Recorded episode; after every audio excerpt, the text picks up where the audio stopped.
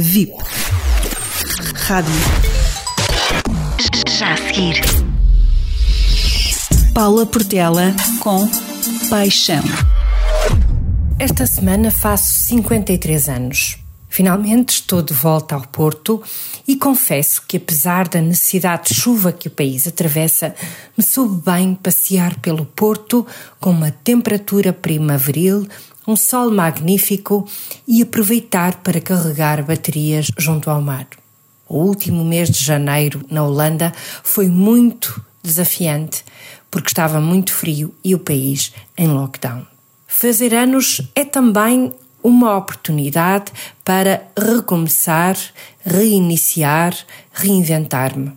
Desta vez vim sem malas, comprei um bilhete por 10 euros e não fosse o teste antigênico obrigatório para entrar no país e a viagem teria custado apenas o valor do bilhete.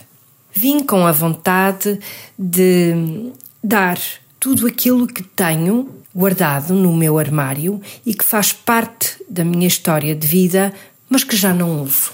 Sapatos, casacos, vestidos, blusas, malas, roupas da minha filha que ela já não usa. Enchi o carro até cima e nem o retrovisor poderia ver para trás.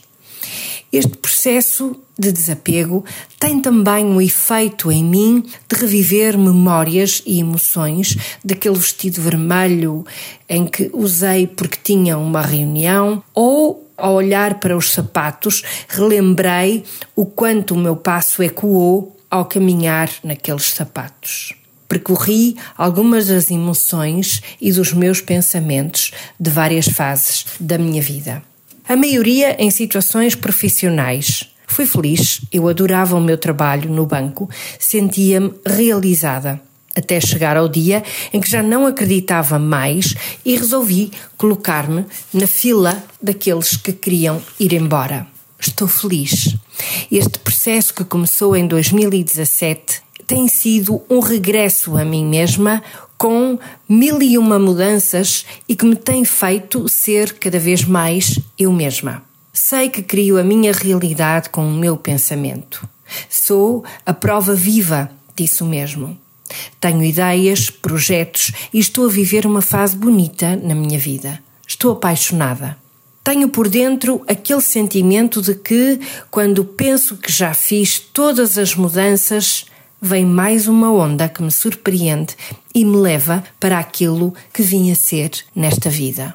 E por isso penso na necessidade de refazer todas as minhas prioridades e de criar espaço para o novo que ainda vai chegar.